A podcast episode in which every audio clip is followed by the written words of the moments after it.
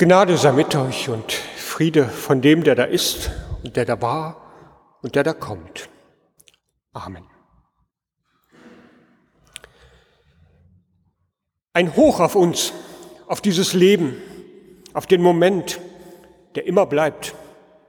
Ein Hoch auf uns, auf jetzt und ewig, auf einen Tag, Unendlichkeit. Die Lautsprecher sind voll aufgedreht. Pure Freude fliegt mir entgegen aus einem weit geöffneten Fenster. In der Mitte dieser Woche, gedanklich in der Vorbereitung auf diesen Karfreitagsgottesdienst, gehe ich durch die krumme Straße hier zur Kirche und Schritt für Schritt nähere ich mich an an unseren heutigen Predigttext. Und da schallt mir dieser Hit aus dem Jahr 2014 aus einem weit geöffneten Fenster mit voller Kraft entgegen. Ein Hoch auf uns, ein Hoch auf dieses Leben. Das gibt's doch nicht, denke ich mir. Bin ich nicht in der K-Woche? Eine Woche, in der wir uns mit, in ganzem Besonderen mit dem Leiden Jesu Christi beschäftigen. Es passt für mich im ersten Moment gar nicht zusammen, das gewaltvolle Sterben Jesu, das wir eben noch einmal gehört haben im Evangelium, seinen Tod zu bedenken und gleichzeitig ein Loblied anzustimmen. Und dann bei der weiteren Beschäftigung mit dem Predigtext für diesen Tag fällt mir wieder ganz neu auf, der Predigtext für den heutigen Tag macht nichts anderes. Er ist ein kräftiges Loblied. Aber er klingt anders. Vor 2000 Jahren klingt das so.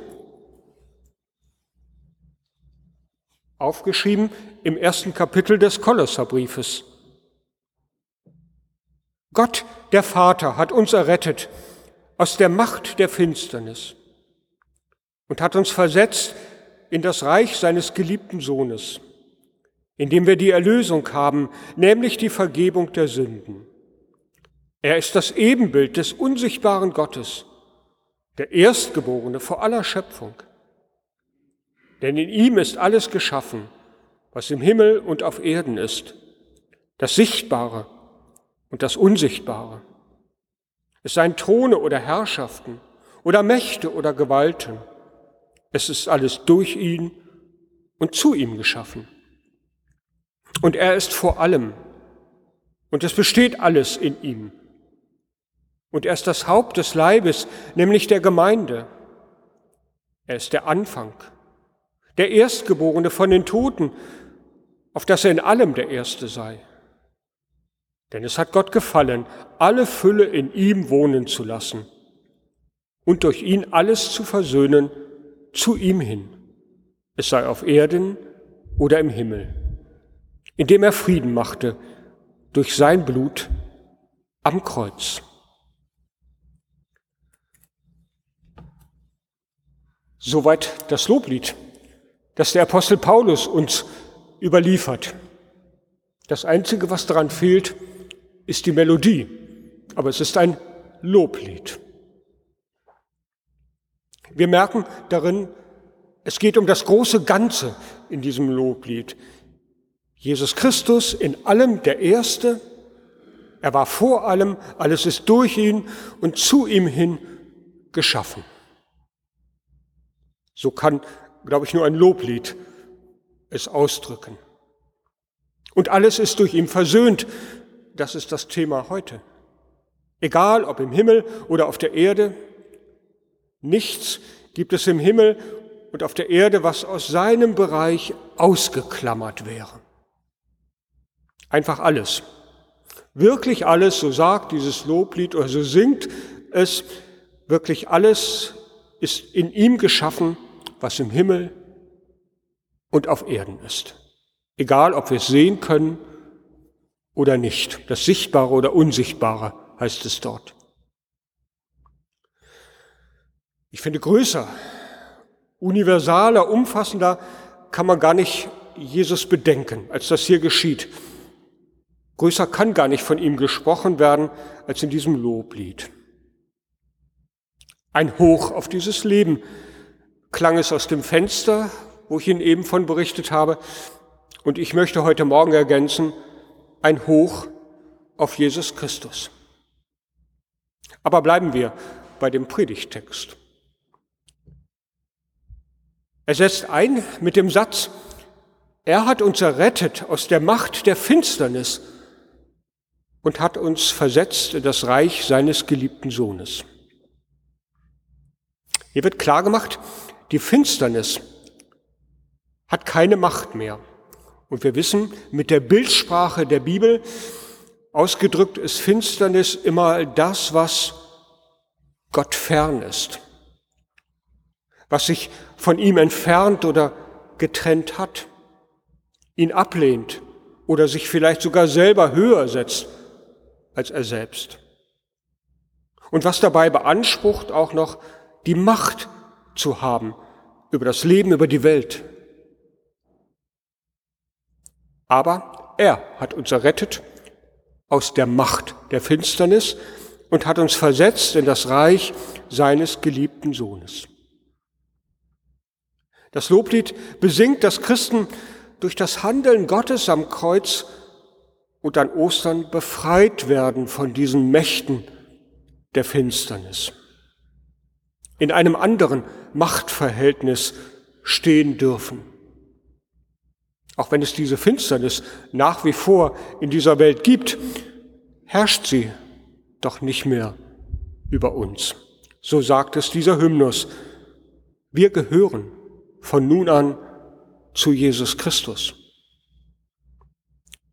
der neue Anfang, ein Hoch auf Jesus Christus, ein Hoch auf das neue Leben, so will ich es betonen.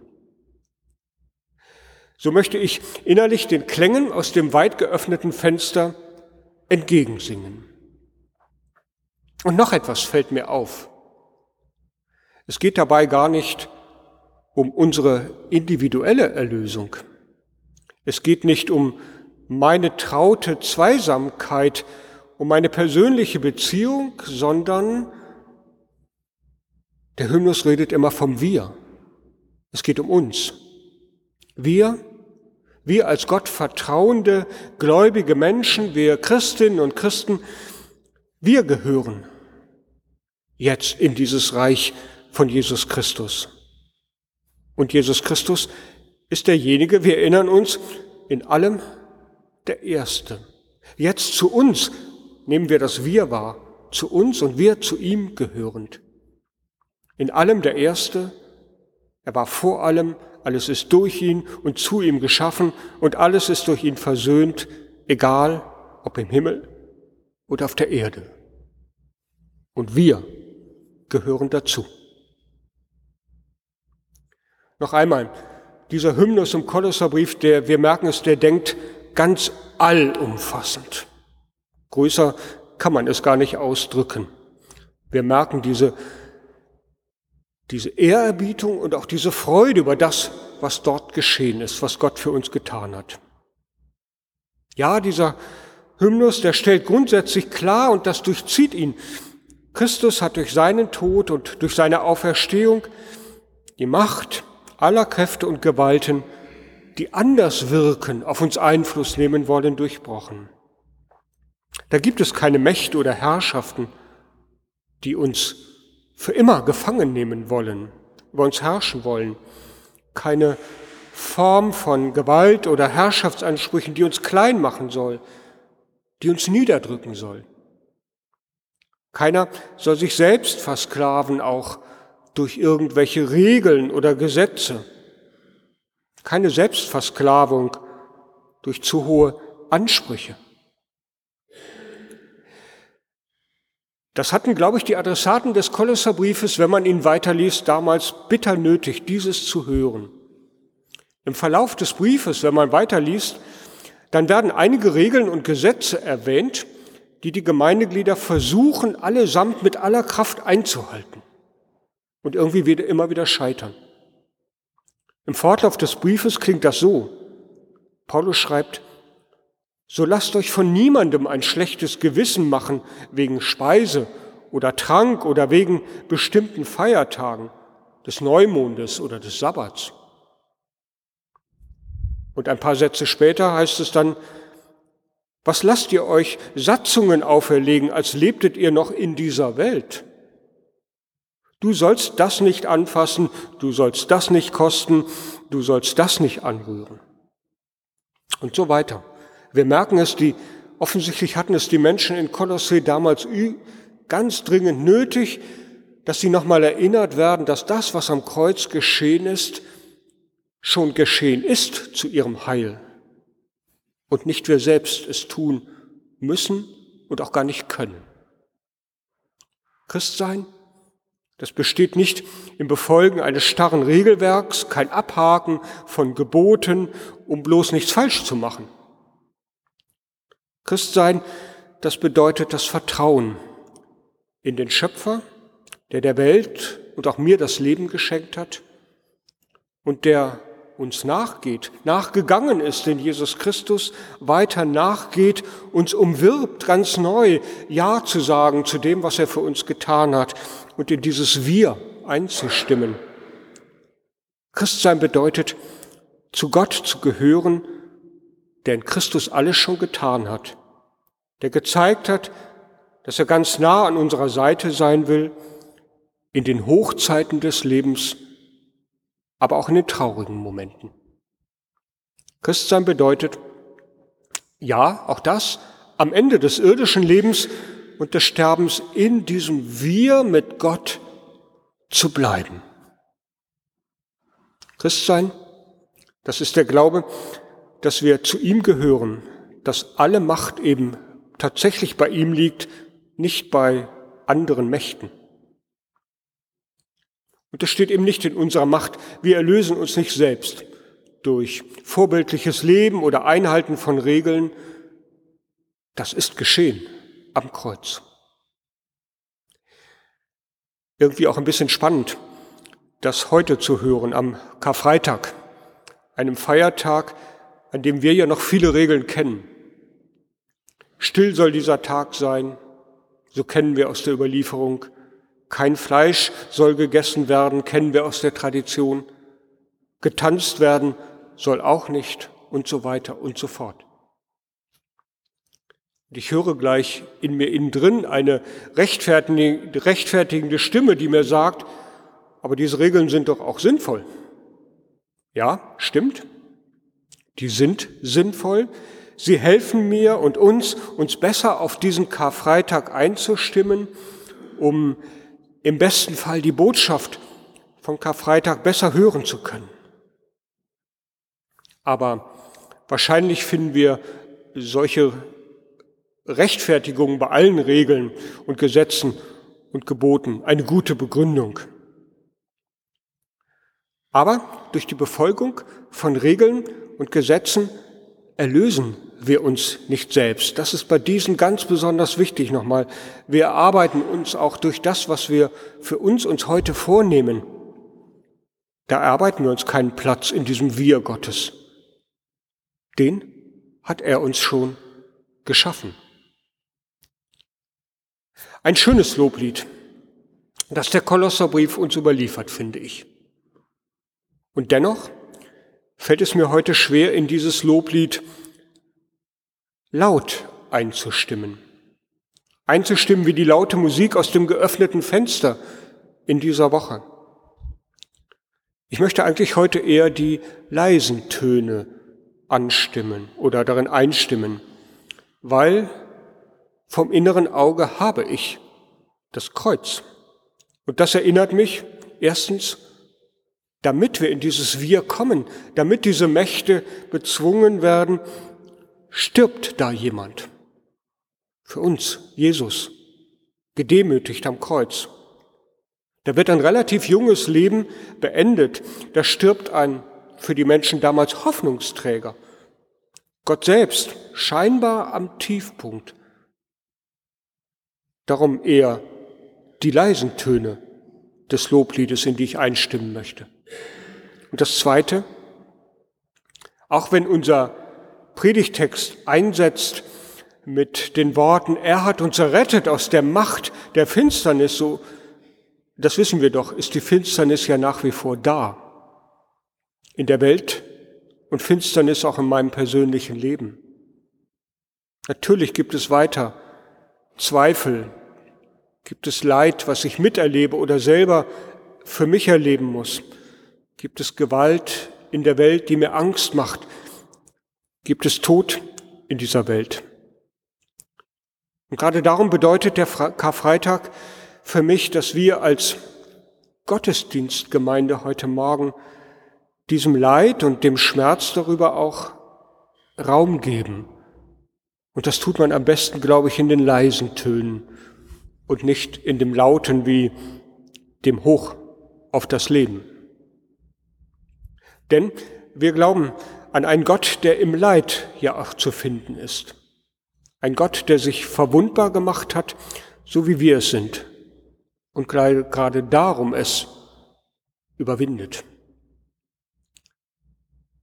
Kennen Sie, liebe Gemeinde, das Buch Oskar und die Dame in Rose, in Rosa von Erik Emanuel Schmidt? Es ist eines meiner Lieblingsbücher, wenn es um die Thematik des Sterbens geht.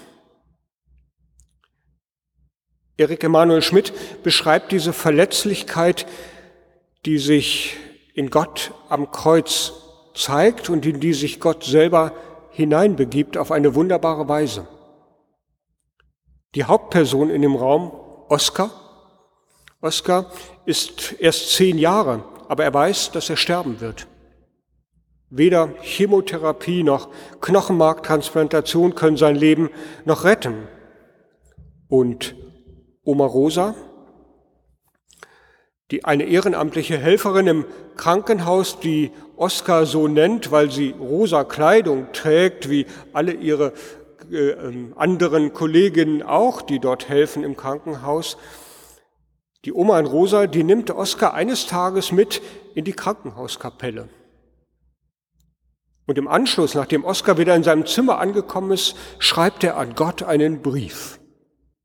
Und da heißt es, ich habe natürlich einen Riesenschreck, einen Riesenschreck bekommen, als ich dich dort hängen sah, fast nackt, ganz mager an deinem Kreuz, überall Wunden, die Stirn voller Blut durch die Dornen und der Kopf, der dir nicht mehr recht gerade auf den Schultern sitzt. Das hat mich an mich selbst erinnert. Ich war empört, Gott. Wäre ich der liebe Gott wie du, ich hätte mir das nicht gefallen lassen. So schreibt Oskar in seinem Brief an Gott. Oskar, wir hören es, hat einen Riesenschreck bekommen, als er Gott am Kreuz hängen sah. Für uns ist, der Augen, ist dieser Anblick normal. Wenn wir in eine Kirche gehen, sehen wir die Kreuze. Jetzt, in dieser Woche, ist es bei uns verhängt. In der Osternacht werden wir es wieder abnehmen, das Tuch davor. Aber für uns ist es gewohnt, wenn wir in die Kirche gehen und sehen das Kreuz, sehen das Bild, was auch Oskar dort in dem Roman sieht. Und auch wir erschrecken, glaube ich, wie das Leben manchmal wehtun kann. Wir erschrecken über den Schmerz, den wir selbst oder andere fühlen und ertragen müssen. Am Karfreitag erinnern wir uns daran, dass Gott sich das hat gefallen lassen, um es mit den Worten von Oskar zu sagen. Dass er sich hat gefallen lassen, dass auch er Schmerzen kennt.